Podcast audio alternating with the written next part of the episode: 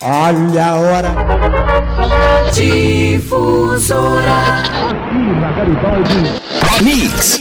87,9. 100 anos de rádio no Brasil. A história em Laguna. O rádio. Se fosse um microfone ligado ao coração, eu lhe diria bem baixinho, quero ser espírito. Em casa, no carro, no trabalho, no celular, na internet, todo dia, toda hora, tem sempre um rádio ligado. Não parece, mas está fazendo 100 anos que essa caixinha chegou ao Brasil. O rádio tem a sua invenção atribuída ao italiano Guglielmo Marconi em 1896. Com o passar do tempo, esse meio foi evoluindo e no final dos anos 20 já estava em expansão pelo mundo. No Brasil, em 1919, foi fundado o Rádio Clube de Pernambuco, uma sociedade de interessados na radiotelefonia que fizeram as primeiras experiências com transmissão de voz sem fio aqui no país. Só que muito antes disso, em 1899, padre gaúcho Roberto Landel de Moura conseguiu um feito semelhante. Em 1901, ele patenteou essa tecnologia e é por muitos considerado como o pai brasileiro do rádio. Mas foi só em 1922 que o Brasil pôde conhecer o que era rádio. 7 de setembro, centenário da independência. Uma exposição acontecia no Rio de Janeiro e você imagina que ouvir a voz à distância deve ter chamado bastante atenção. Só que, como nos conta o pai da radiodifusão brasileira, Edgar Roquete Pinto, não foi bem assim. Muito pouca gente se interessou. Creio que a causa principal desse desinteresse foram os alto-falantes, ouvindo discursos e música reproduzidos no meio de um barulho infernal, tudo rofenho. Era uma curiosidade sem maiores consequências. No ano seguinte, Roquete Pinto fundou com outros cientistas a Rádio Sociedade do Rio de Janeiro, considerada a primeira emissora oficial do país. A partir daí, o novo veículo começou a se espalhar. Surgiram potentes estações, como por exemplo a Tupi, Bandeirantes, Record e a Nacional do Rio, que vão profissionalizar o rádio, com coberturas esportivas, programas de auditório, radionovelas e noticiário. Tudo isso no AM. A partir dos anos 60, a frequência modulada começa a ser explorada.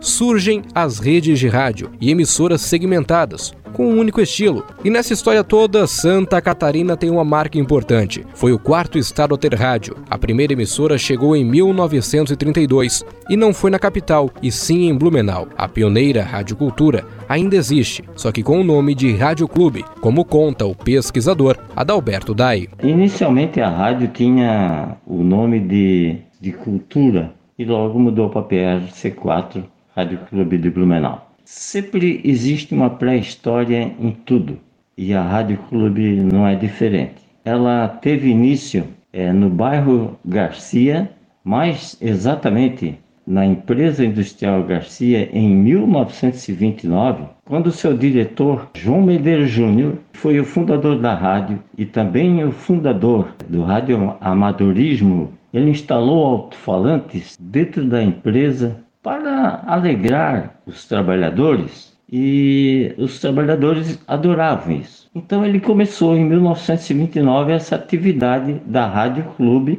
Então as histórias são muito bonitas, elas são cheias de emoções e toda ela tem um final aonde a gente tem uma pré-história a contar. E Medeiros Júnior foi o protagonista de toda essa beleza que é o radiodifusão em Santa Catarina. Depois veio a difusora de Joinville em 41, a Guarujá de Florianópolis em 43. Em Criciúma, a Eldorado começa a ser fundada em 46. A Tubá aparece em Tubarão no ano de 1947. Hoje já são mais de 200 emissoras atuantes em Santa Catarina, como nos fala Silvano Silva, presidente da Associação Catarinense das Emissoras de Rádio e TV, a ACAERT. Santa Catarina tem um rádio diferenciado, a nossa entidade trabalha muito isso, a nossa entidade ela está muito presente, levando sempre para o radiodifusor de Santa Catarina né, o, essa vivência, né, a informação mundial para que esteja atualizado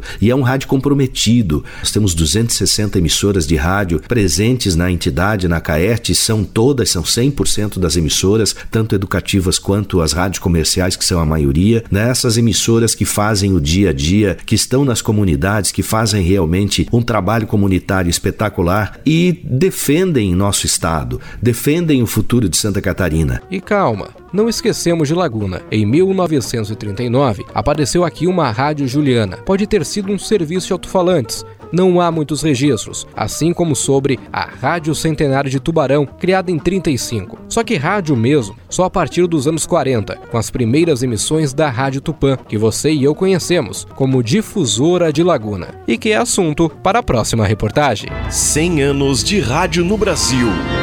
A história em Laguna.